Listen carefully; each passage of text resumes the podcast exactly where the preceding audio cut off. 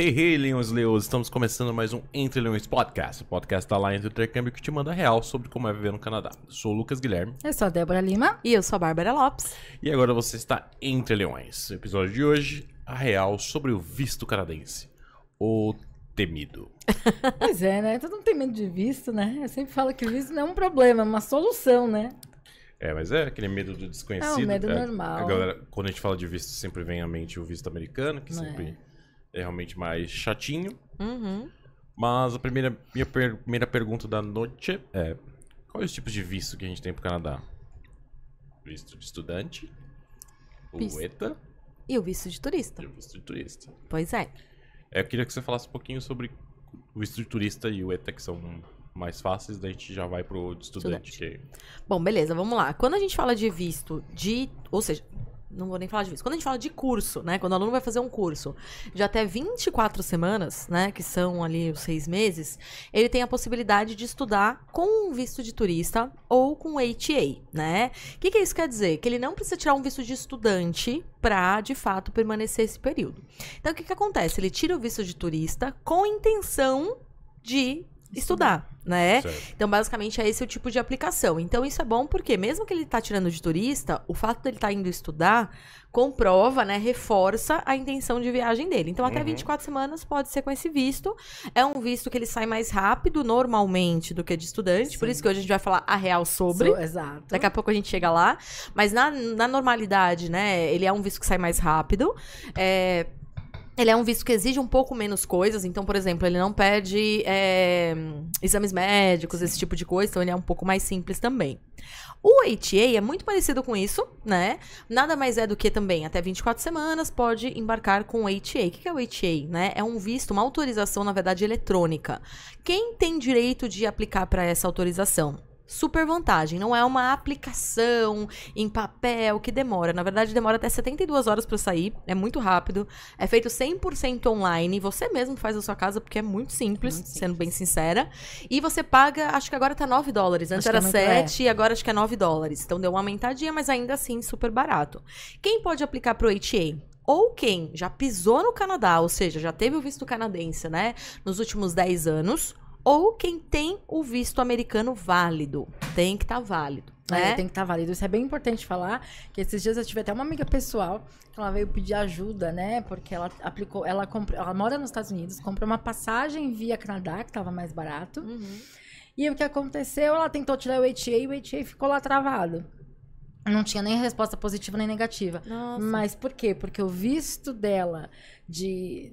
Ela, como ela mora lá, Uhum. o marido foi a trabalho, o visto dela e do marido já tinham vencido. A permanência Sim. dele estava legalizado, mas a- a- o visto tinha vencido. Uhum. Então ela teve que trocar até a passagem e tal, porque o HA não saía. Exato. Então, assim, se a gente Então- tá falando do HTA é, ser uma autorização eletrônica, tem que estar tudo certinho. Não adianta só chegar lá e vou me inscrever. Não, você tem que ter o Tem seu tá- visto tudo exato. certinho.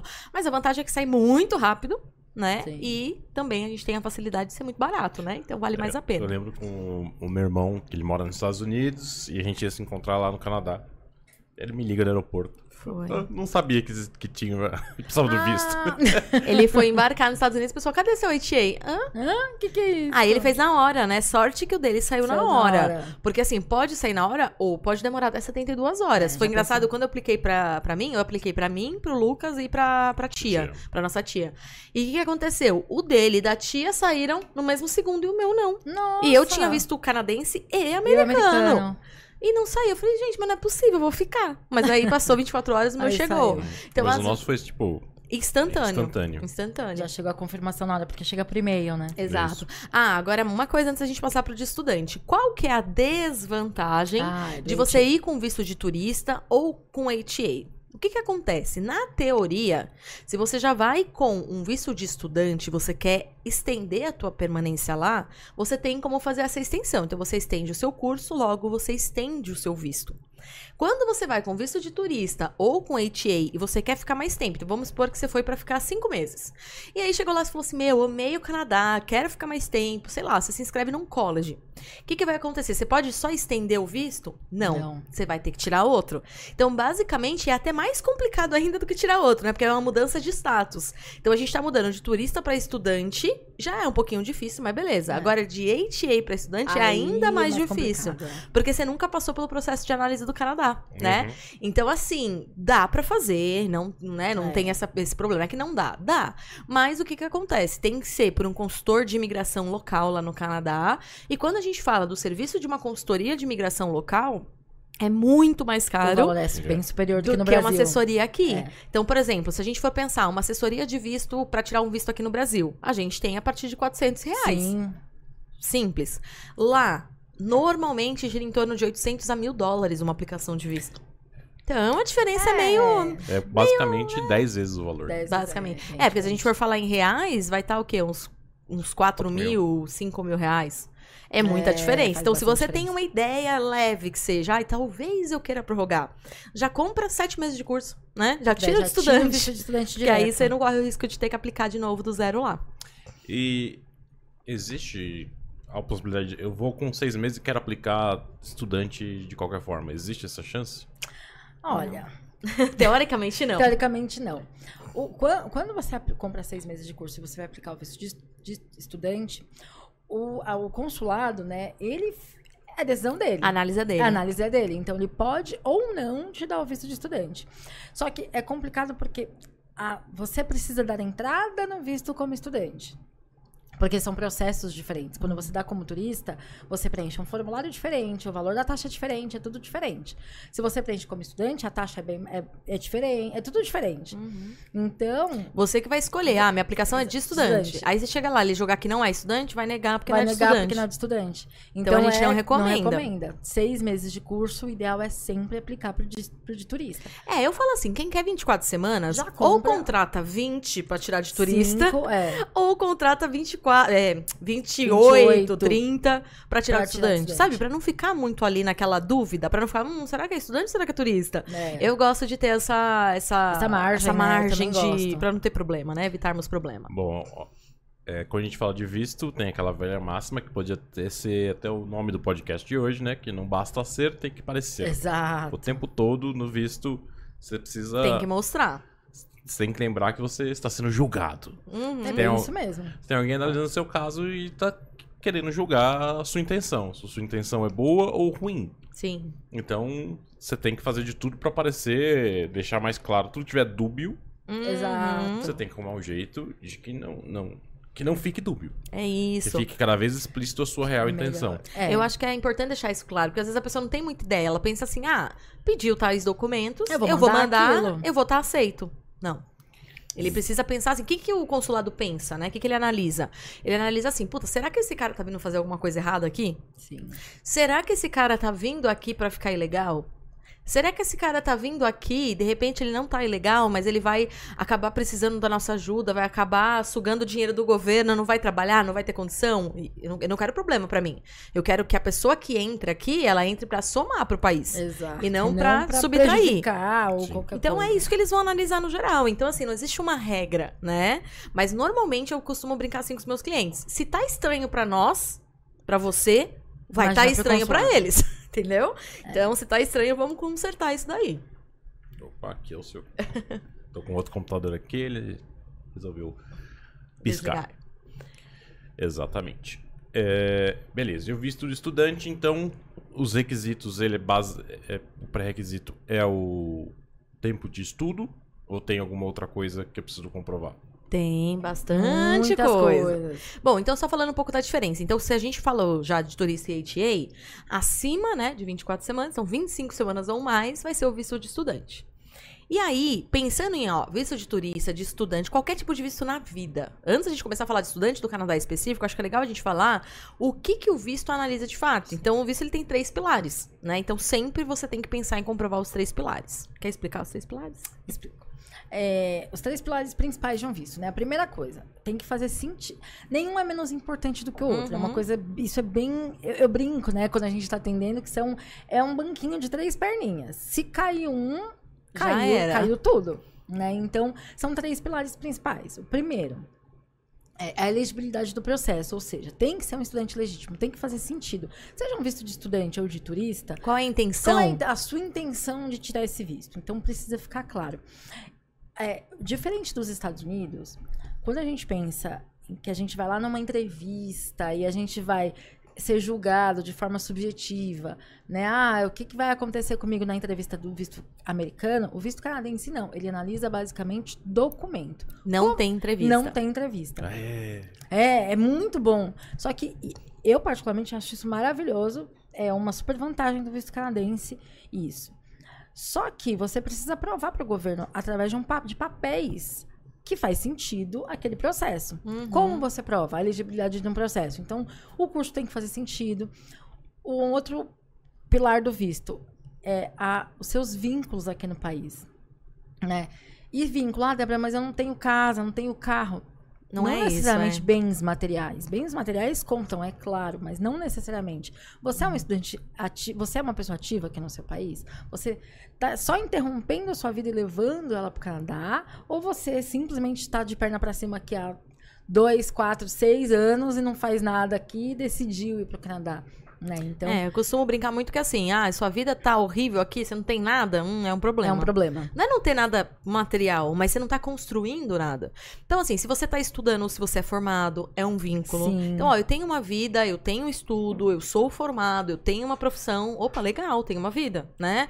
Ou então, ah, eu trabalho, ou mesmo que agora eu não está trabalhando, mas até mês passado eu trabalhava, pedia Exato. conta pra ir viajar. Tá tudo bem também. Sim. É, sempre falo, não peça conta antes de tirar o Até, visto de preferência, exato. né? Que tem gente que se empolga, né? Já, Já sai, pede. é. E a gente não incentiva isso. Não, pelo contrário. fica no emprego. no emprego. Mas assim, então esse tipo de coisa ele é muito importante. Então tem gente que fala assim pra mim: "Ah, Bárbara, mas eu não tenho, não sou CLT, não sou registrado. Oh, meu Deus, não tenho vínculo". Tem. Como que é a sua vida aqui? Ah, minha vida, sei lá, eu sou eletricista, eu presto serviços. serviço. Beleza. Você tem, tem prova, nota. tem nota fiscal, tem recibos, tem movimentação bancária. Mostra qual é o seu serviço. Então, assim, não necessariamente tem que ser algo, ai, CLT, tá? Hoje em dia, PJ, Hum. um MEI com movimentação de nota, tá ótimo Tá tudo tá certo. mostrando que você tá se movimentando. Ah, eu vendo, sei lá, bolo, eu vendo docinho. Beleza, tem movimentação no mês? Você emite nota fiscal? Então isso é muito importante. Às vezes a gente acaba pensando que como é uma coisa mais secundária, a gente não emite, né? Sim. Mas o ideal é que emita. Então, se você tá pensando em aplicar o visto, mesmo que você faça um serviço autônomo, Sim. abra um MEI. Custa 66 reais de imposto por mês e vale a pena pra você ter como comprovação. Então, assim, é mostrar assim, minha vida caminha. Eu não, não tô aqui parado. Não estou parado. É, isso, isso é muito importante. O consulado ele não gosta de ver pessoas que vão ser, entre aspas, você vai estar, entre aspas, encostado aqui no Brasil. Se a sua vida tá ruim aqui no Brasil, pra que, que você vai pro Canadá? É, A chance de você ser encostado lá é grande. exato. eu tô imaginando na, na situação que eu sou autônomo e não tô emitindo nota nesse momento. Quanto tempo, assim, você acha que ia ser legal constru- construir esse perfil? Eu acho que um ano é muito bom. Eu sempre falo, um É. ano é um período que você já mostra que você tem constância, que você de fato tem um, um movimento Sim. ali, né? Então, por quê? Porque muitas vezes as pessoas fazem isso e não emite. Então eu falo, você não quer esperar um pouquinho pra ir? Espera um ano, faz tudo Faz certinho tudo nesse um ano. certo. Faz Aí o seu imposto de você aplica. renda, faz tudo bonitinho. Porque um ano dá tempo de fazer o Fazer imposto de imposto de renda, renda. dá tempo de você juntar aquela Construir o documentação. Construir. Certo. É, e construir perfil, eu acho que também é bem legal dizer isso, porque tem gente que chega e não tem o perfil tão forte assim Sim. e fala, vou aplicar. A gente fala, calma. Né? Muita calma nessa hora. Você não pode esperar de- um pouquinho depois mais. de negar, Depois de negar, é lógico que assim, pode reaplicar? Pode. Tem chances de ser aceito? Tem. Mas você já tem uma manchinha. Então, pra É. que ter a manchinha? Eu brinco que é a nota de mau comportamento da nota, né? É. Tipo, ah, que- você tem aquele pontinho negativo de mau comportamento. Putz, eu sou um excelente aluno tal, mas eu tenho aquela Aquele mancha, dia- Naquele dia eu É. me comportei mal. Exato. Então, Então, se é o caso, a gente fala, se prepara. Então, tanto emissão de nota, quanto se a pessoa conseguiu um emprego, quanto, por exemplo, às vezes você melhorar a questão dos seus estudos. Então, por exemplo, eu, eu até tive um, um cliente uma vez que ele trabalhava com TI muito tempo, Uhum. muito, muito tempo, e ele nunca tinha estudado nada de TI. Nada, ele não era formado. Só que ele aprendeu muito sozinho, prática, né? né? Super inteligente e tal. E aí, o que, que ele começou a fazer? Cursos online na área de TI. Não Sim. foi nada, nossa, uma faculdade. Mas ele estava demonstrando o quê? Que ele estava interessado em crescer. em- Então, assim, estou ativo, estou estudando, estou trabalhando, estou me movimentando, estou evoluindo Sim. né? E ele começou a fazer. Então, isso também é uma forma de construir o perfil. Então, dá pra você ir melhorando o perfil. Então, seja juntando mais dinheiro, que vai ser o terceiro pilar que a Terceiro Dé já vai falar, seja emitindo notas, seja fazendo cursos complementares. Então você tem como ir melhorando o teu perfil na hora de aplicar o visto. É, até para elegibilidade do processo, essa parte é importante. Por exemplo, a gente tem uma estudante, né, até que ela fez faculdade de administração, trabalha na área de administração, só que ela vai fazer um curso de digital marketing. Aí ela, só que assim, no emprego dela, ela nunca trabalhou com digital marketing, mas ela tem contato com isso, né? Só que ela nunca trabalhou, nunca fez curso nem nada. Faria mais sentido ela fazer um curso, por exemplo, é, de International Business Management? Faria. Mas ela já fez a faculdade de administração, ela não quer mais essa Ela área. quer uma ela coisa quer diferente. digital marketing. Aí o que, que a gente combinou? O que ela tá fazendo? Alguns cursos na área de marketing digital. Ela, como ela tem contato na empresa, né? é, tentar se, envolver. se envolver um pouco nos projetos ali da empresa, entender um pouco mais e tal. Porque daí, quando ela for fazer a carta de intenção, que é um- uma parte que mostra muito a parte da elegibilidade do processo, quem é você? Você se apresentando, aí vai fazer sentido o processo de, de visto Uhum. para ela. Olha, beleza, eu sou formada em administração aqui, faço um, vou fazer um trabalho numa empresa na área de administrativa, mas a minha empresa é muito focada em digital marketing. E aí eu vou fazer um curso de digital marketing no Canadá. E Exato. aqui no Brasil, eu já estou fazendo alguns cursos online. Ou seja, ah, esse é um processo rico, Sim. Exato. né? Ah, eu também tenho um outro exemplo bom de falar. Lembra aquela menina que era. Foi agora, recentemente, que ela era confeiteira? Ai, lembro. Ela queria fazer confeitaria, mas ela Mas é ela- formada em outra Formada área, não é isso? Acho que, era, isso. acho que ela é formada em contabilidade, alguma, Alguma coisa, coisa assim. assim. E ela queria fazer gastronomia. um bolo. pô. Confeitaria. Mais ou menos isso, quase, Quase isso. isso. Ela queria fazer confeitaria e tal, e putz, não tem nada a ver, né? Se a gente Sim. parar pra pensar. Mas olha que louco, ela já trabalhava com confeitaria há anos. Por conta própria, fazendo bolo em casa, vendendo e tal. E ela tinha o quê? O Instagram dela. Então o Instagram dela foi basicamente um portfólio. É. Cheio de fotos de todos os bolos. Era um Instagram profissional, né? Sim. Então, cheio de fotos. de- Porra, aquilo lá prova muito, né? Sim. Então, assim, não é ai, a notinha, o CLT. É aquilo que você falou, parecer ser o que você É realmente parecer é. ser. Maravilha. Hum. Ah, é. E Terceiro aí pilar. tem o terceiro pilar. Então a gente já falou, elegibilidade do processo um pilar, é, vínculos no o Brasil, Brasil. outro pilar, e o terceiro pilar, não menos importante, é o quê? O vínculo financeiro. Ou seja, você precisa comprovar que você tem dinheiro para alguma. Eu brinco que é pra uma dor de barriga, né? Uhum. O consulado ele quer ver que você não vai ser um problema pro Canadá. Uhum. que você vai ser a solução do Canadá. Então, não adianta nada você ir para lá estudar, beleza, tal, mas não ter o dinheiro para nada. Uhum. Se você tiver qualquer problema, qualquer emergência, você precisa ter de onde tirar esse dinheiro. Então, Sim. o Canadá, ele pede que você comprove a parte de vínculos. Ah, quanto? Depende muito o que você vai fazer, quanto tempo você vai ficar e a província que você vai. Se a gente pegar o Canadá inteiro, Exceto Quebec. exceto Quebec, Quebec sempre é diferente, né? Diferentão do rolê. Eles pedem para que você comprove. Não precisa ser o seu dinheiro necessariamente, só seu, seu. Pode ser de sponsor, que nada mais é do que um patrocinador, alguém que vai mostrar, parente direto de preferência, que vai mostrar o extrato bancário, mas eles pedem que você tenha 10 mil dólares canadenses para ficar um ano no país.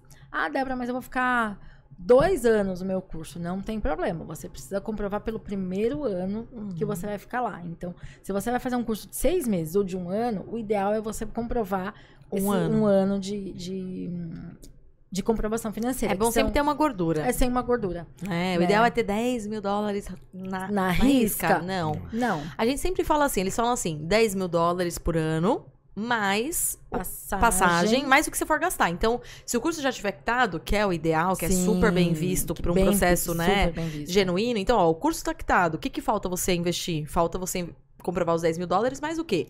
Ah, mais passagem. Legal. Então, 10 mil dólares, mais ali uns 3 e pouco. Sabe? De reais, né? 3.500 reais mais ou menos. Ou um passagem. pouquinho a mais de passagem, beleza.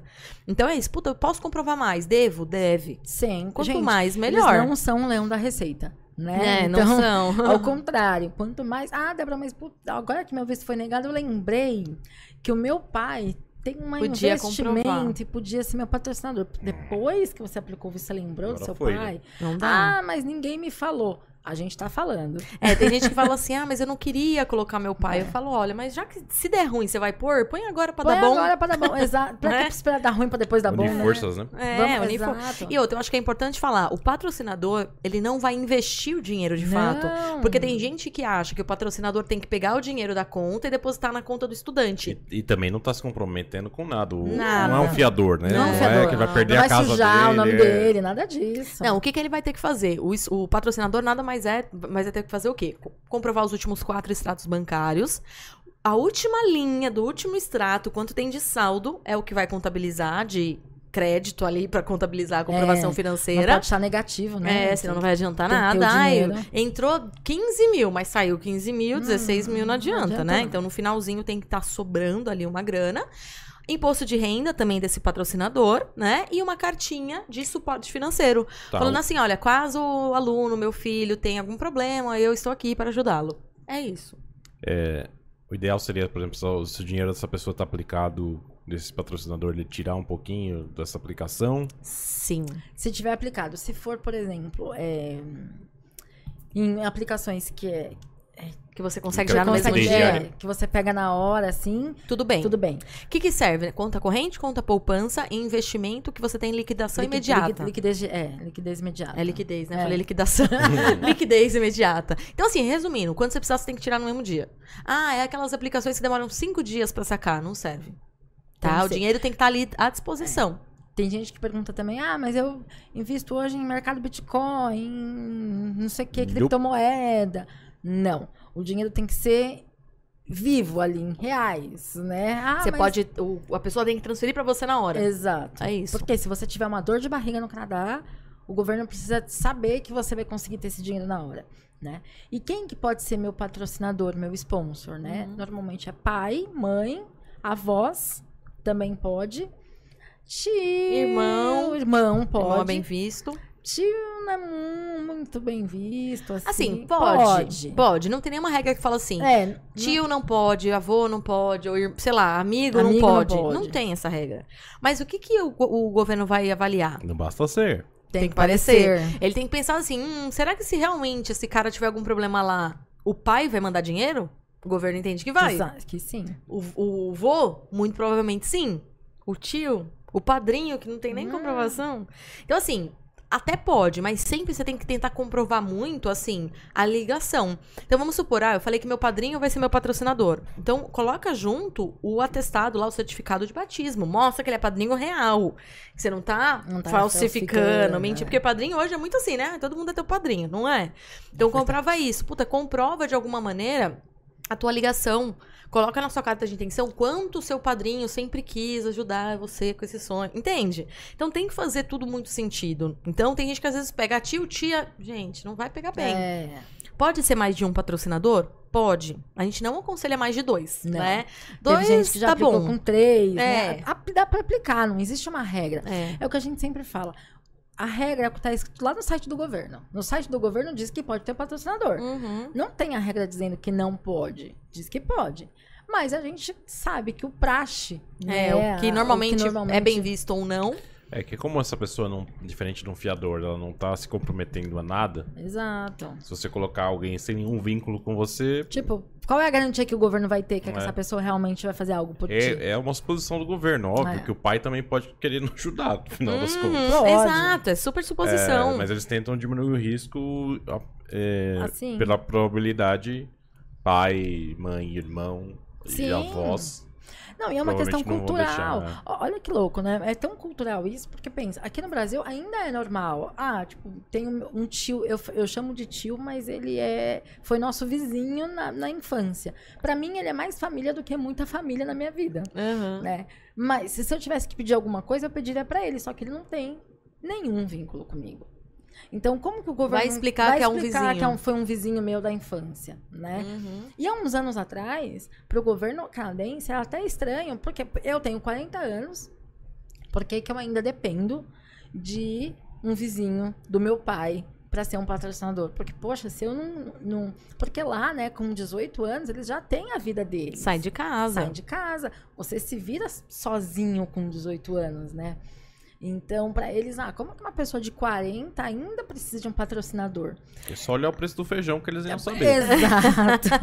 Só que aí exatamente foi assim. Eles foram analisar, é, colocaram muitas pessoas brasileiras ali também para ajudar a analisar vistos de uns anos para cá, e eles começaram a entender que essa é a nossa cultura. Que é Ou, cultura, é. ale- a- além de ser cultural, é necessário, né? Porque É, Faz exato. parte, Tá- né? faz é parte. reflexo da nossa economia É também. reflexo da nossa economia. Uhum. Então, ca- cada vez mais a gente tem que tentar minimizar esse tipo de coisa. Então, o que, que o meu vizinho. Pô, se já pai para ele já era uma coisa estranha no passado, o vizinho Vizinho é... é complicado, né? Exato. Então, é isso. Mas é então, isso. Então, basicamente, três todo pilares- visto tem que comprovar isso. É. Eu quero voltar Aí- no primeiro pilar. Posso? Vínculo? É. É, Elegibilidade. Elegibilidade, tá. Por exemplo, eu tenho, eu sou graduado aqui no Brasil. Uhum. Eu tenho uma graduação em marketing. E eu tô indo pra lá e vou fazer o- um diploma Tá. de business num college, num career college. Tá bom. É, estou parecendo um aluno genuíno se eu vou fazer um curso que na teoria é um pouco abaixo, digamos assim, o grau dele? Sim, não tem problema, porque na verdade é assim, ó. Você fez um curso de marketing, um bacharelado de marketing. Isso. Quando você vai fazer um diploma de marketing, normalmente você vai fazer um diploma de digital marketing ou de marketing é, de web design. É tipo uma alguma área do coisa marketing. do marketing. Então, Ou até business, como você falou. ou até business. Quero abrir minha como- empresa de marketing. E tá tudo bem. Até porque lá, gente, é extremamente comum no Canadá. Muitas vezes a pessoa fez um bacharel, Sim. depois ela faz um diploma. E tá tudo num bem. career, né? Não vai ser num career, porque career é mais pra internacional. É, Mas... faz um diploma num college. Então, eles não têm exatamente isso ai, não dá pra. Depois que subiu, não desce Não dá, não mais. desce né? mais. Não a Austrália isso. tem, um pouco isso. Uhum. Na Austrália, É, tem Austrália, um pouco, Nova Zelândia. Nova Zelândia tem um pouco isso, mas no Canadá não. Não. É cultura, né? Pra Eles vão é analisar tranquilo. muito mais, Lucas, a questão do, do curso. Sim. Você tá fazendo um curso que é muito parecido com o teu aqui? É muito estranho. Ou é muito diferente? Tem que ter uma explicação. É mais ou menos isso. Então, assim, se se aqui você é formado em administração, lá você vai fazer exatamente a administração, é um problema. Se aqui você é formado em administração e lá você vai fazer agora supply chain, não é um problema. Porque você tá pegando uma partezinha específica e adentrando. Então, é a mesma área, abrange a mesma área, só que é um pedacinho mais. Tá, é tem- uma especialização, digamos Tem que assim. soar com uma especialização. Isso. Ou então, nossa, vou mudar de área completamente. Completamente. Tem que fazer muito sentido. Vou dar até um exemplo. Tem um, um- dois alunos nossos aqui que a gente tá pra, conversando aí, eles estão para se matricular, que eles são médicos. Hum. E aí fica naquela, nossa, como é que médico, que tem aqui uma profissão super, né, bem estruturada, Sim. vai, de repente, fazer um diploma, sei lá, de qualquer coisa, né? De, de negócio, sei lá. Então, mas olha que louco. Nesse caso, o que, que eles vão fazer? Eles querem fazer é, programação de, de TI, né? Programação de, sei lá, sistemas, né? Beleza, e olha que sacada. Realmente foi isso que eles vieram procurando, tá? Não, não é a gente que achou um jeitinho, é isso que eles queriam. No seguinte sentido, eles falaram assim: meu, a maior dificuldade que a gente tem sendo médico aqui no Brasil é ter um sistema realmente que atenda a área. Então, qual que é o sonho deles? Até um sonho, pessoal, real, legal. né? O sonho deles é desenvolver um, um- um programa realmente que vai facilitar toda essa parte, tanto de envio de receita, quanto de prontuário. Eles falaram assim que nada funciona, que é um caos. Eu não sei porque eu não conheço ninguém de médico, mas É. ele falou que assim, não funciona. Então, tá vendo que eles têm toda um- um- uma história, um porquê daquilo? Sim. Então, eles vão conseguir provar? Vão. Não tem nada a ver uma coisa com a outra. E como que. é, Carta de intenção. carta de intenção. Tá, e eu mando junto com toda a aplicação, é uma carta, me- é literalmente uma carta, é uma Literalmente redação uma que eu redação. faço. Literalmente uma carta, explicando por que, que você quer fazer aquilo, qual a ligação, quem é você, o que vai te ajudar. Então é, é- é literalmente isso. E assim, faz todo sentido. Eu Faz nunca tinha ouvido isso de sentido. ninguém. Olha então, assim, legal, né? você vê que eles não estão inventando, que eles não estão, né? e é engraçado porque até a, a consultora que tá atendendo eles, ela. O namorado, o marido dela, enfim, não sei, ele é médico também. Né? E, e, e tava, ele falou, nossa, é mesmo. É muito, Muito ruim ruim. mesmo. Falei, ah, então é, é real, né? Então, realmente, assim, tem um- um- certas coisas que você pode falar, explicar e, né, e por aí vai. Então, não quer dizer que é uma área nada a ver, né, que realmente não vai conseguir. Você tem que ter uma boa explicação, você tem que, né, realmente mostrar os seus objetivos. É, e tem muita gente que fala assim, ah, mas eu quero um modelo de carta de intenção. Não existe modelo. Nunca vai existir. Porque cada um é um. Se eu for escrever uma carta de intenção é uma, o Lucas vai ser outra, a Bá vai ser outra. Ou seja, não dá pra ter um modelo. Se for um modelo, vai ser tudo igual, imagina. Aí vai parecer Aí vai- fake mesmo, vai parecer Exatamente. falso, não dá. né? O que tem muito é o que precisa ter na carta. Isso. O que precisa é uma coisa. É, a gente até realmente- tem um arquivo que a gente fala, tá? O que, É. que tem que ter, o que não pode Exato. faltar, o que, né? O que, mas não como. Perfeito. A carta de intenção, muitas pessoas não dão valor, Nossa, mas, gente, é, mas é muito importante. importante. Muito, muito. Assim como o extrato bancário. É, provando- tudo é muito tudo importante, mas é que a né? intenção parece que, ah, mas É, não, é um monte muito de gente importante. já fala, Mas né? Ah, pelo- vou escrever de qualquer jeito. É, né? pelo que eu entendi, é ela que vai costurar tudo a É sua isso. documentação, né? O cara primeiro lê a intenção, depois ele vai pegando o resto e vê se faz sentido. E eu já fui em vários treinamentos dentro do consulado que era muito engraçado. Que a pessoa tava explicando, falava assim: às vezes eu pego uma carta de intenção, eu olho, falo, ah, não, nada a ver. Isso aqui nem, nem analisa o resto do processo. Porque já vê a coisa tão feia, tão feia. Já vê que a intenção que a do cara intenção é ridícula. É, ridícula. né? Então, Exato. E tem umas coisas assim, às vezes é uns detalhinhos na carta É. de intenção que a gente pega, que a gente fala, putz, isso aqui podia dar uma um BO. grande, um BO gigante, né? Mas assim, por- vou dar um exemplo. Por exemplo, um dia eu peguei a- uma carta de intenção de um cliente aqui, que tava assim, ele ia fazer um college. E ele falou que a intenção dele era fazer um college pra melhorar o inglês. Mas Talvez no íntimo dele, ele acha que o Sim. inglês dele não tá tão bom. E tudo bem. Mas se ele colocar isso, dá a impressão o quê? Que ele não tá preparado pra entrar no college. Olha É. como uma coisa degringola. É o tipo de caso que o cara pode negar direto sem nem analisar. sem Sem nem analisar. analisar. Tipo, o cara vai fazer um curso, por que, que não vai fazer um curso de inglês, então? Pois é, peraí, quero fazer o college pra melhorar meu inglês? Hum, A, a parte da elegibilidade do processo. É. Né? E às vezes é um detalhinho que o cliente, no fundo, nem, nem pensou. Ele realmente quer o college, ele realmente acha que o inglês não tá tão bom, mas não é que, não é que ele não tem o suficiente pra fazer o college. Ele, tem, Ele, ele quer melhorar ainda mais. Eu entendi o que ele quis dizer. Mas você entende que Querer dizer não é parecer, né? Você precisa Exato. E aparecer. eles, e eles lá fora, gente, eles são muito literais, né? Muito, A gente lê até com isso. Porque às vezes no português, É. a gente entende o que o cara quis dizer.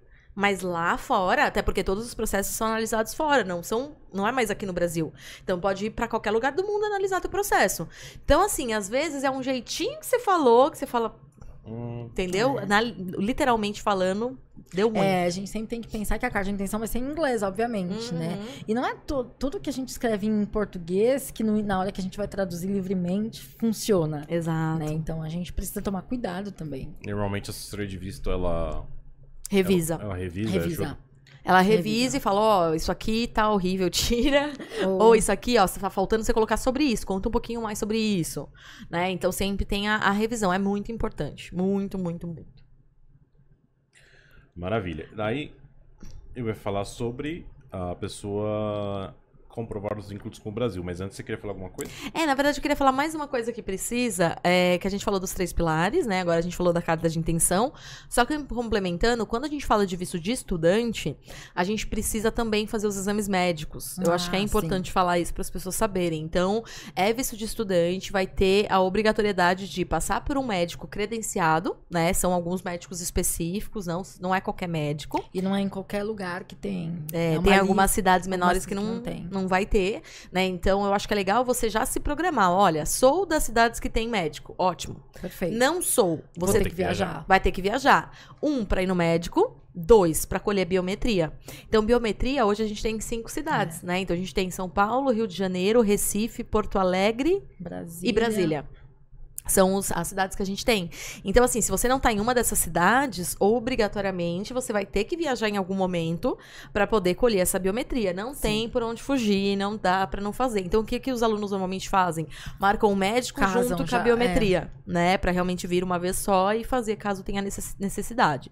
E os exames médicos, o que, que eles vão analisar? Na consulta, pressão, né? É Enfim, essas básico. coisas básicas. E vai precisar de exame de sangue, exame de urina e uma chapa do pulmão. Né? A chapa do pulmão, pra ver questão de tuberculose. Todo mundo tem a Tuberculose, dúvida, né? é. Mas por quê? Por quê, né? Pra ver se você já não teve tuberculose, porque fica uma marquinha, né? Quando você teve tuberculose, então tem aquela marquinha ali. Então, basicamente, é pra ver isso. Ah, Bárbara, o que que pode, né? Dá ruim. Dar ruim no meu visto, né? Nossa, se eles pegarem que eu tenho algum problema de saúde, qual é esse problema? O que que pode acontecer? Gente, fica tranquilo que essa parte de colesterol, Né, né? isso Que às tá vezes a gente tudo fala, bem. meu Deus, eu tenho colesterol, ferrou. Não, não é isso. Basicamente, a preocupação deles é descobrir que você tem alguma doença que vai causar um custo muito alto pro governo. Então você pode ter doença, tá tudo bem. Não é que você não. Ai, tenho qualquer doença, não Uhum. posso ir. Você pode. Mas eles querem ver, é uma doença que você vai demandar financeiramente do governo ou não? Então tem pessoas que têm doenças que assim, às vezes só falam, ah, eu tenho tal coisa, ou eu tive tal coisa É. né? Ou às vezes, sei lá, mas assim, não necessariamente vai gerar um custo, né? Tem algumas outras doenças que talvez geram um custo. Então eles sempre vão pensar nisso.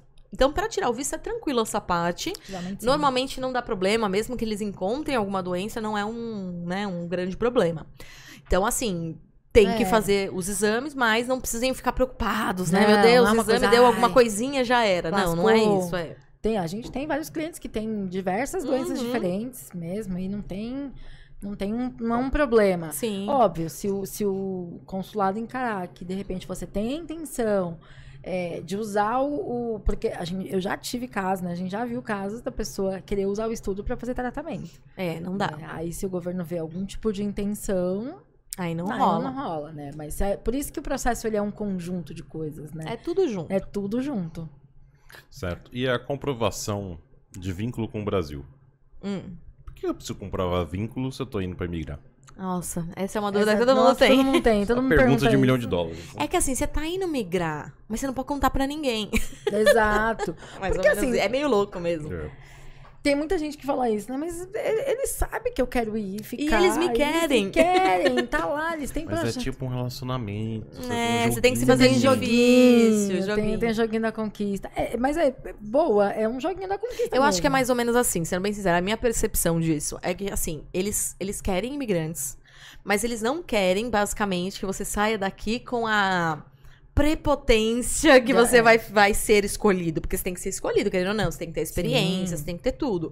Então, meio que assim, você não pode sair com esse objetivo. Porque se você sair com esse objetivo, você tá errado, porque não dá pra garantir. E não dá mesmo. É o que a gente Sim. sempre fala, não se Nada garante a garante, imigração. Não se garante nada. Né? A gente ensina o passo a passo. Então, assim, se ele entende que você tá indo com esse objetivo, ele entende que talvez você não tem nada aqui pra voltar. Se tudo der errado lá, você tá ferrado pra voltar pra cá. Então, Bem talvez isso. você fique legal lá. Então, é mais ou menos nesse sentido, sabe? Então, nunca fale numa carta de intenção quer que migrar. quer emigrar. Então, assim, conta a tua intenção que seja fazer inglês pra fazer um college, beleza, mas não fazer um college para emigrar. né? Então, realmente, você não pode fazer isso. Você tem que mostrar o que fazer o college lá vai te ajudar na sua vida aqui. É. Até porque também, né, gente, é muito raro, mas você pode não se adaptar Sim. no país, você não pode não gostar, você pode querer voltar, você Uhum. pode. Né? Hoje mesmo eu fiz uma reunião com um dos, nossos clientes, futuros clientes, que ele ainda não, não contratou, que ah, ele afirmou, ele falou assim, olha, eu não quero ficar lá. Tá, mas é, é certeza. Ele... Aí ele respondeu, olha, Débora, sinceramente, eu quero voltar, minha profissão é estável aqui e tudo mais, mas... Nunca se sabe, nunca a se vida sabe, é real. A vida é a vida real. Não só acontece. É, Exatamente, a gente tem, a gente não vamos mentir, a gente teve estudante que já voltou, Uhum. falou, não, não quero essa vida pra mim. E tá tudo bem. Uhum. Você, você foi, fez a experiência e falou, putz, eu tinha uma ideia, cheguei aqui, senti muita falta. Você pode sentir falta da sua família, dos seus amigos, não se adaptar ao clima, à comida, simplesmente não querer ficar mais. É, pode tá- acontecer. pode acontecer. E aí você coloca. O, o governo ele tem que entender que você quer ir, se especializar, levar dinheiro pra lá, levar a O mão seu de- foco é o seu estudar. foco é estudar. É um visto de estudante. Exatamente. Né? Até mesmo porque quando você vai para um college, que é uma outra coisa também, você vai para o college e você tem a permissão de trabalhar enquanto você estuda. Uhum. Mas o governo, por isso que uma das coisas que ele pede é a comprovação financeira. Ele não quer saber que você precisa trabalhar. E trabalhar vai fazer parte da sua experiência. Isso. Então, é, a gente nem gosta quando fala assim, ah, é um programa de estudo e trabalho. Na verdade, é um programa de estudo que te dá a permissão de trabalhar legalmente. Pra você aplicar o que você Pra- aprendeu. Exatamente. Não é, ah, meu Deus, eu vou com dinheirinho contadinho. É óbvio que a gente sabe que nós brasileiros vamos, com Vamos, dinheiro é. contado. Gente, Mas né, o objetivo deles não é deles esse. não é esse. Então a gente tem que mostrar pra eles que, putz, beleza, eu vou pra lá pra estudar e o trabalho é uma consequência. Sim. Ainda assim, falando sobre os vínculos. A parte do emprego. Então, se a pessoa tá sem emprego. E aí? Então, e aí tem que ver o que, que tá pegando. É. Tá sem emprego faz muito tempo? É um problema. Sim, é um É problema. uma falta de vínculo muito grande? É, uma falta de vínculo muito grande. Putz, acabei de sair do emprego, trabalhei minha vida toda, tenho comprovação. Não é um problema tão grande. Aplica pro visto logo, Sim. né? Ah, mas aí a minha intenção é só ir daqui um ano. Mas por quê? Arruma outro emprego. Arruma outro emprego, então. Tem muita gente que vende, vende casa, vende os Muita bens gente. que tem Uhum. pra ir, porque como pretende não voltar, já não faz até nem, nem sentido ter tudo Ter aqui. tudo aqui. Uhum. Daí sempre fazer isso depois do visto. Então, sim e não. Tipo, se você precisar fazer antes, não é um problema pra comprovar. Porque você tem como comprovar, eu tinha uma casa até essa data. Né? Sim. Então, assim, eu vendi, beleza, tá aqui minha comprovação, mas eu tinha esse vínculo, mesmo que vendeu. Se puder esperar, melhor, Melhor. ainda, mas não é um, um grande problema. Porque realmente você provou. Até hoje eu tinha uma casa, agora realmente eu vendi pra fazer o intercâmbio, que é meu sonho. Mas você tinha essa casa, você tinha o vínculo. Então eles nunca vão analisar só o seu momento do visto. Ai, nossa, agora esse cara não tem nada. Peraí, ele não tem nada agora, mas ele tinha. Ele Ele não tem construiu. emprego agora, mas ele tinha. Ele construiu aqui no país dele, né? Ele não tá estudando agora, mas ele é formado, né? Então esse tipo de coisa é muito importante. Belezinha. E quanto tempo tá- tem demorado, vocês acham, pra sair um visto? Olha. É, que que, eu acho que É, é legal a gente falar sobre a real. É, é. A real, Vou até me real. arrumar. O que, que acontece? Ó, com a pandemia, os vistos começaram a demorar muito. Gente, a gente já chegou a ter prazos aí de mais de 365 dias de visto. Nossa, lembra quando a gente entrava lá no site, colocava 400 previsão, 400 dias. e poucos dias? Mais de um Sim, ano. Existiu esse Existiu prazo, esse mas tempo. graças a Deus tudo O americano passou. tá surreal nesse momento. Não, gente, o americano. Até é uma boa ter falado no americano, porque tem muita gente que é, antes, né, falava assim: ah, eu vou tirar o visto americano primeiro, pra tirar o HA, pra poder ir pro Canadá.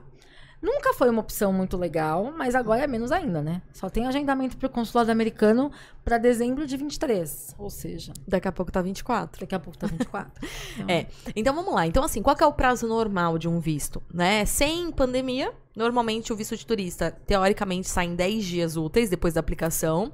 E o de estudante, Estudante. 20 dias úteis. Essa é a- sempre foi o prazo oficial do, do, do- do consulado.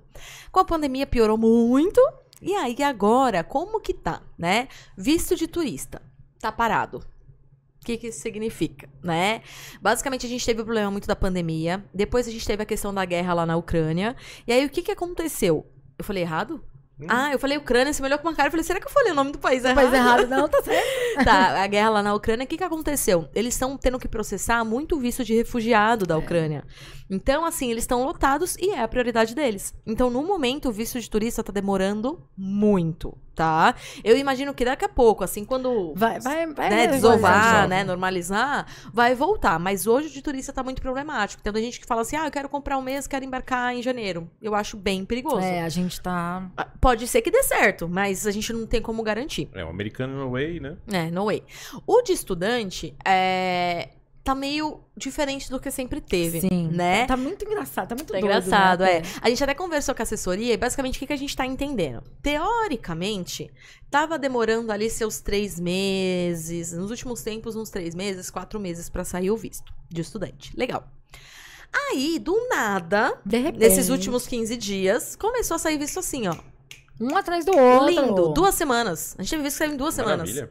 Né? Teve um Foi visto que saiu em 26 dias. É. E assim, gente que a gente tinha certeza que não ia sair. A gente já tava falando, meu, vamos trocar, porque não vai sair. E saiu. E aí, conversando com a, com a assessoria, ela falou que teve sim uma reunião com o consulado. E ela disse o seguinte: que eles estão fazendo uma coisa que eles nunca fazem. Porque normalmente eles fazem o quê? Por ordem de chegada. Aplicou, vai ser visto, né? Analisado primeiro. Beleza, agora eles mudaram um pouco a estratégia. Como teve toda essa mudança de Quebec, inclusive, teve outras coisas que tiveram que agilizar os vistos, eles estão fazendo análise primeiro com base Na, na data de embarque. início do curso. O que é muito legal, na real. não, Deveria sempre maravilhoso. ser assim. Então, ou seja, todo mundo que, que teve o visto mu- aprovado muito rápido é a galera que vai começar agora em setembro. Então, eles desovaram rapidão e liberaram. Que bom. Depois outubro, depois novembro. E é lindo, podia ser sempre assim, né, na verdade. Podia, podia. Porque aí a gente, né, ia ter mais tranquilidade. Então, de fato, eles estão trabalhando muito legal nesse sentido, né? De agilizar pra quem precisa antes, depois vai analisar os outros. Podemos garantir? Não, Não. mas é o que tá acontecendo. então, assim, se você tá indo em março do ano que vem, sei lá, janeiro do ano que vem e já aplicou, Vai, provavelmente vai demorar mais. vai demorar mais do Não que espera agora. que vai demorar só três meses, entendeu? Então, eu acho que é importante ter essa, essa noção. Falando ainda em demora, acho que a gente não pode deixar de citar Quebec, É. né? Quebec tem uma particularidade, né? Quando a gente fala de visto para o Canadá, mas para estudar na província de Quebec, maioria Montreal, né? O que que significa? Antes de aplicar o visto, que é tudo isso que a gente acabou de falar aqui, é necessário aplicar para um como se fosse um, Um visto, visto da província de É. Quebec, que chama CAC, né? Que é o certificado, como é que é? Ah, Eita, é. até esqueci. Eu de não lembro. autorização quebecois? Isso, acho que é tipo Acho que é alguma coisa assim. Ai, Mas é, será em- que é certificado? É, é, em- é francês, né? É. É em francês. Não, mas tem em inglês também. Tem inglês, eu não lembrava da sigla em inglês. Certificado de. Ah, esqueci. Bom, é o CAC, né? CAQ, né? Então, basicamente, o que que significa isso? É a primeira província de Quebec falar pra você, sim, você pode vir estudar aqui. Aí você aplica pro canadense. Esse esse CAC, né, esse visto aí de Quebec, como que funciona? Ele você tem que considerar um prazo a mais, porque primeiro você aplica um, para mais depois um aplicar visto, o né? outro, é mais um visto. Então, ó, normalmente, se você for aplicar por conta própria ou por alguma assessoria aqui do Brasil, que costuma ser um pouco mais, Mais rápido, rápido. né? Normalmente sai ali dentro de 30 dias, 45 dias. Eu gosto sempre de chutar pra cima, É, eu CAC. também. né? O, CAC. Saiu o CAC, aí, Aí você tem todo o tempo de processamento de visto. Então, se você tá indo pra Quebec, o legal é começar seis meses antes, É. cravado, assim, não deixar passar muito desse prazo. Porque Só pra lembrar que normalmente o que se fala de pacote de assessoria de visto não inclui o CAC, né? O CAC Não. sempre é extra. Né? O- Sempre é, é. porque é uma aplicação, né? É, Então, então a gente tem assessoria de visto pro CAC, que é um visto, e assessoria de visto pro visto o canadense. canadense. É, é porque é isso. uma aplicação. E assim, ah, quem precisa de CAC? É até bom falar. Porque, assim, por exemplo, todo, to- o estudante precisa do CAC, então sempre quem vai estudar. E vamos supor que você tenha dependentes e seus filhos vão estudar. Os filhos precisam do CAC. Agora, ah, eu vou com meu marido. Meu marido não vai estudar. Então, o marido não precisa do CAC. É sempre quem vai Quem estudar. vai estudar. Quem tá em idade Quem- escolar. Quem está em idade Tá. escolar. Então, as crianças, se forem estudar, é, que estão em idade escolar, né? Se forem te Uhum. acompanhar, mais o, o você como estudante, né? Exato. Ah, e uma coisa que eu acho legal a gente falar também do CAC, gente. O CAC, ele é um, um- uma organização, não sei quem exatamente Ah. aplica. Como é que eu posso falar isso, né? É, É como um- se fosse é um setor do é um governo. É um setor, setor do governo completamente à parte Independente e do- independente do IRCC, que é quem aplica o visto mesmo do Canadá. O que, que isso quer dizer, gente? Eles vão aplicar, não tem nada a ver uma coisa com a outra.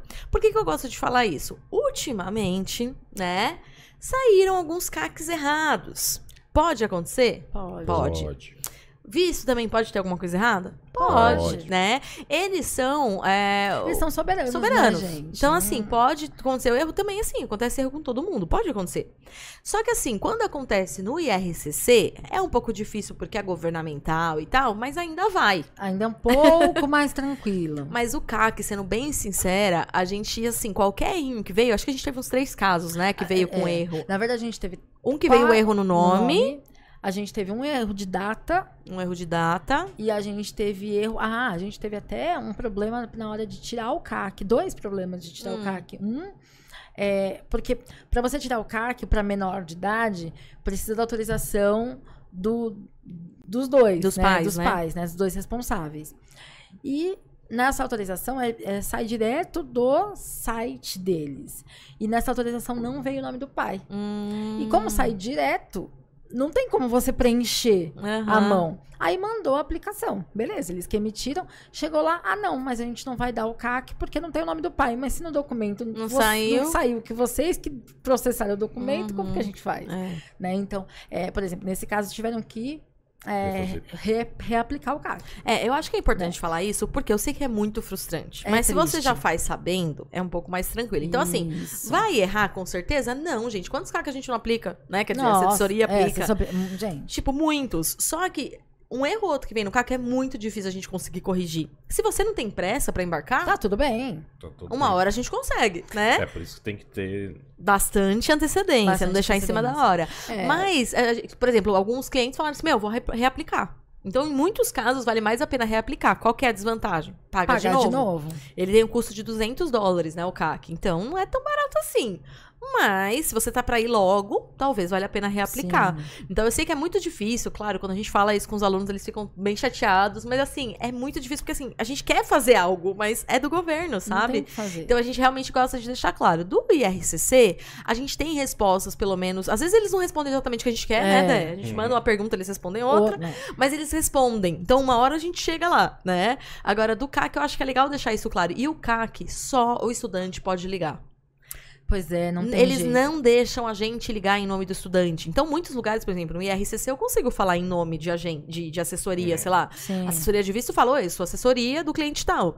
Beleza? Agora, no, CAC, não. E a gente não pode se passar pelo cliente. Então, é um problema. Então, o cliente tem um pouco mais de trabalho. É. Então, assim, gente, faz com bastante antecedência. Se der algum Tranquilo. problema, você tem tempo. Tem tempo, é. E tá tudo bem. E assim, e, e regras sempre podem mudar, né? Então, de um dia, um dia de um jeito, amanhã é de outro. Por exemplo, até há pouquíssimo tempo atrás, um dos documentos necessários para tirar o visto eram são os extratos bancários, sempre foram, Uhum. mas era de três meses.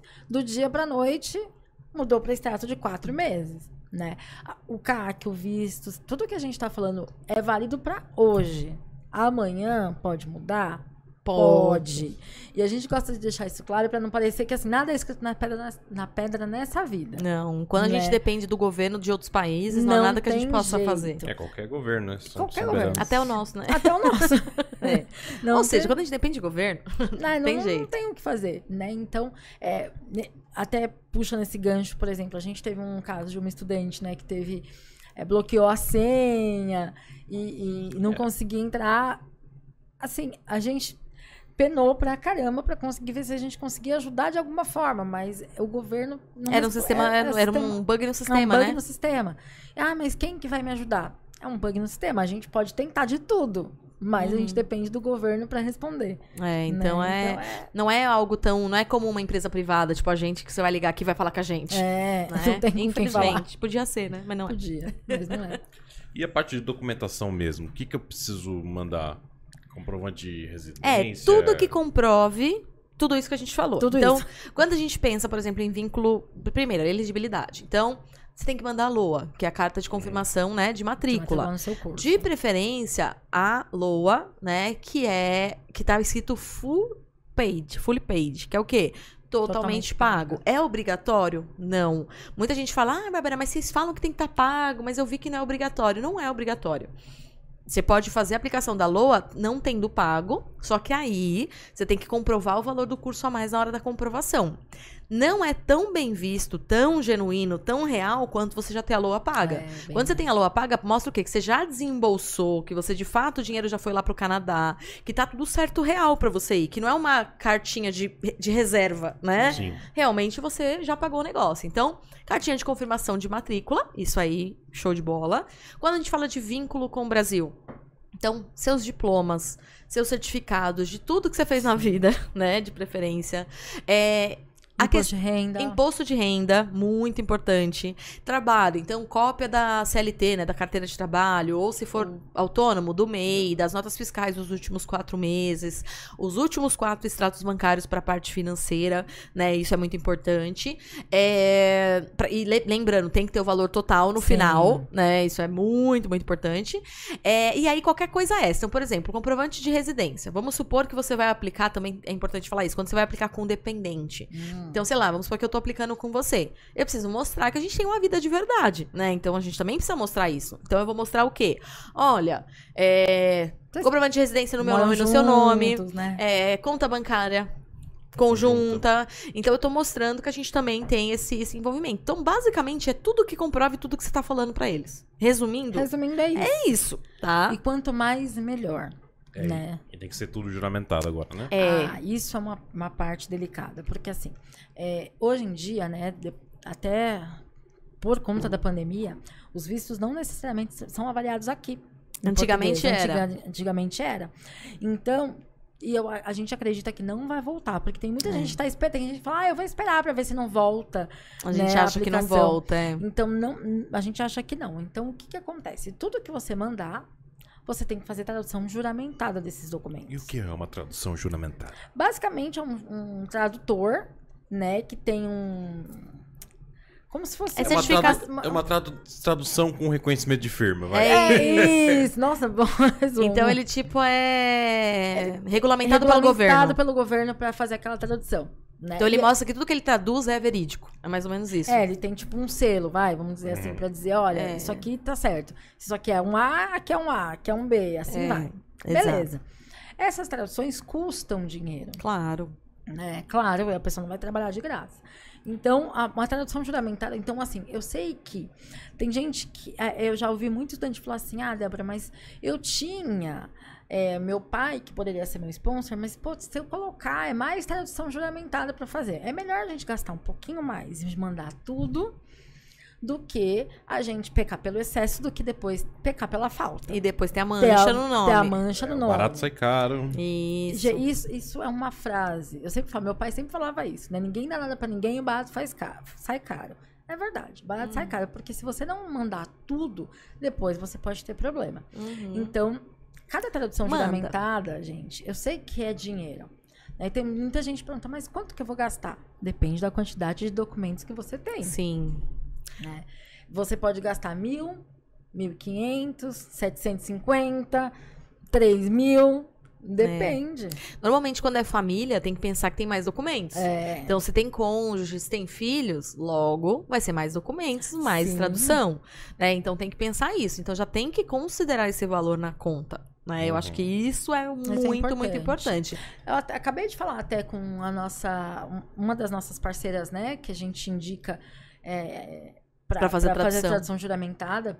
é, e ela até estava me dando um exemplo bem bacana, que a gente recebeu até alguns elogios, até fui ligar para ela para falar algumas coisas e ela falou isso, falou, ó, acabei de falar de fazer um orçamento aqui para um cliente de vocês, que ele pediu para traduzir 10 documentos. Então, por exemplo, é um 10 Vai, se eu pegar um histórico escolar de duas páginas, custa 160 reais.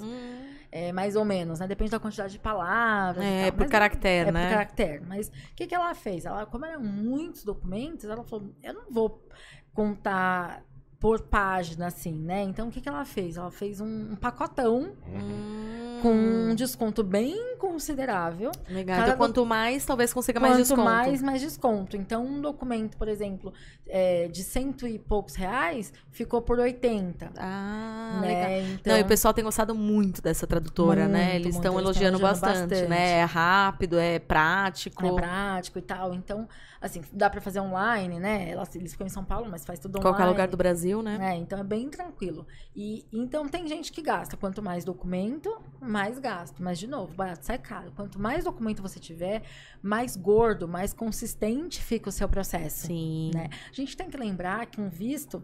A gente teve uma estudante hoje que falou, ela não ainda é nossa aluna, mas ela falou assim: ah, eu tô com medo, tô com medo do visto, o visto é um problema. E mais uma vez eu vou repetir: o visto não é um problema, é uma solução, porque sem ele você não vai pra lugar nenhum. Uhum. Aí ela falou assim pro nosso consultor, né? Não sei se eu corro esse risco ou não. Você tem duas opções. Né? É. Se você não correr o risco, você nunca vai saber. Uhum. Só que se você correr o risco de uma forma fundamentada, orientada, Planejar, né? planejada. Correr o risco diminuindo os riscos. né? É. Exatamente. É isso. Risco todo mundo tem, né? Eu tenho o risco de sair daqui e acontecer né, qualquer coisa. É quando Risco você entra, quando você tá no seu carro, quando você coloca o cinto de segurança, você tá diminuindo os riscos. Diminui o risco, Isso. né? Então, quando você vai, faz uma assessoria, contrata uma assessoria de vistos, de respeito, de confiança. Quando você é orientado por uma agência, quando você bota mais documento, a gente tá falando aqui 20 vezes, né? Enriquece seu Enriquece processo. seu processo, deixa ele bonito. Ai, mas putz, isso aqui não tá tão bom. Pô, vamos adiar um pouquinho então, construir melhor. O que, que é melhor? Se adiar um pouquinho o seu embarque, construir melhor ou aplicar de qualquer jeito? Uhum. né? A gente teve até um estudante nosso, que uma vez teve visto negado, ele até mudou de destino, foi para Irlanda e depois ia para o Canadá. Né? E uma das coisas que ele me falou no telefone, ele falou isso, é, Débora, o apressado come cru, né? A gente tinha pedido para ele esperar Uhum. e ele falou assim, não, não, mas eu tô com pressa, tô com pressa.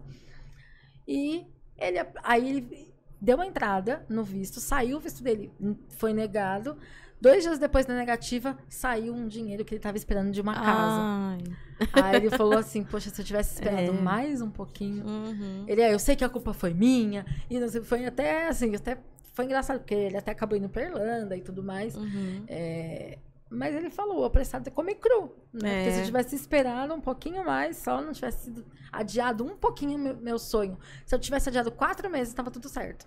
É Sim. isso mesmo. Né? Então, é isso. É isso, vocês têm mais algo. Ah, eu acho que era queira- legal a gente falar um pouco só de custo de visto. Ah, Porque Legal. às vezes o pessoal tem, tem dúvida. Você sabe de cor? Eu sempre esqueço os valores, gente, sendo bem Sei. sincero. Olha, o visto de estudante, ele custa com já com a biometria, ele custa 235 dólares canadenses, já com a A biometria. taxa consular. A taxa consular e a E biometria. a biometria, É, o de turista acho que é, é 150? é 150, É, mas 150. a biometria acho que é, sai a mesma coisa. É, eu acho que é 150. E o, quando você vai com cônjuge para você é, aplicar para aquele OWP, né, Open Work Permit, 150 também. 150 também? 150. Não, Não? 200, eu acho que é 255. Sério? Por que que eu tô- 255 Ah, mais a 150 acho que é o cônjuge. Acho que é o, é o filho, os É. filhos. Os filhos têm o mesmo preço. Então Isso. vamos lá. Então, é. 135 dólares quando você. 235 dólares quando você Vai como estudante. vai como estudante. É, 255 mais 85, que é pra cônjuge. E o de turista, 150 mais 85. É que eu não sei fazer essa conta de É. cabeça. o É de isso. estudante é 150 mais 85. O de turista mais o dos filhos, 150 mais 85.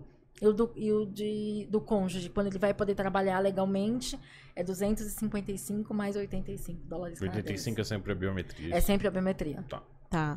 Então, assim, e assim, pode mudar, né? Sim, e o é CAC, hoje. é, e o Ah, e o CAC, CAC, pra 200 dólares. 200? Por que, que eu tô com 200? Eu, Eu falei falei 200, agora eu falei, tô 120. errado, 120. 120 dólares. Eu falei Tá 200, chutando falei. todos errados agora. Gente, É. eu sou pé. Ó, tem uma coisa que eu não guardo na minha cabeça, são valores. valores. Obrigada. Então é 120. 120 era, dólares. Era 100. 117 aumentou pra 120. É isso mesmo. Então é 120, melhor. Maravilha. Falei 200, é melhor, Melhor. então. Não, agora 120 ficou baratão. Pô, muito. É, mudou É, bastante. é, era essa a minha tática. É. Bom, mas eu acho que é, que é mais ou menos isso, assim. É, e deixar claro que visto pode ser negado, pode. Ninguém garante visto, Não. a gente não garante, Gente, ninguém aliás, pode ninguém garantir. gente, nem visto, nem nada, né? Nada, é, mas Regra, visto. muda, visto, menos ainda. Menos a gente já viu ainda. de tudo, né? A Depois gente da já viu de pandemia, a gente percebeu que tudo pode acontecer. Tudo a pode gente acontecer. teve, né, até visto. A gente tá, tem alunos ainda que estão com o processo parado há mais de um ano lá, porque o consulado não ata nem desata. É, porque Né? acho que a gente imagina até que ficou meio que na gaveta ali, É, né? Porque nem vem esqueceram. negado, nem vem Nem vem positivo, aprovado. nem vem aprovado e fica E lá. Você sabe se esses caras podem reaplicar? Pode. Podem. Eles até indicam. Eles- é, Quando eles- a gente manda e-mail cobrando, eles falam: olha, tem a opção de reaplicar. Porque Sendo esse bem sincera, pessoal, às vezes eles não sabem nem onde está o processo. Eu tenho certeza, quer dizer, não posso garantir que é isso, mas eu acho que é isso, porque é muito engraçado. Até um, um dos estudantes eu falei hoje. É, a gente tava conversando exatamente, falou, ó, Débora, eu, na época eu fiz no papel ainda. Não existe mais processo É, no o papel deve ter se perdido. Então esse papel deve ter. Eu não posso garantir, afirmar, né? Lógico que não, mas, Mas- existe uma grande chance. Mas se tá em papel, a quantidade de gente que vai. Que tem pra olhar é infinitamente menor do que o eletrônico. Né? exato. É, e outra, era daqui do consulado do Brasil, Exato. né? Então, de São Paulo. O consulado então... fechou na pandemia. Assim, não dá pra saber, É. né? O que, que- Então, às vezes, é melhor aplicar de novo. É. sendo bem- É duro, É mas. duro, mas é a realidade. É a realidade. Acontece. É, acontece. Mas acho que é isso. Acho que agora a gente conseguiu abranger bastante, Acho que assim, bastante, né? é. Tudo. Todos os, os pontos. Então é isso, pessoal. Nos vemos na próxima, próxima terça. terça. Próxima terça, às 19 horas, estaremos aqui. Tchau, tchau, boa Tchau. noite. Tchau, tchau.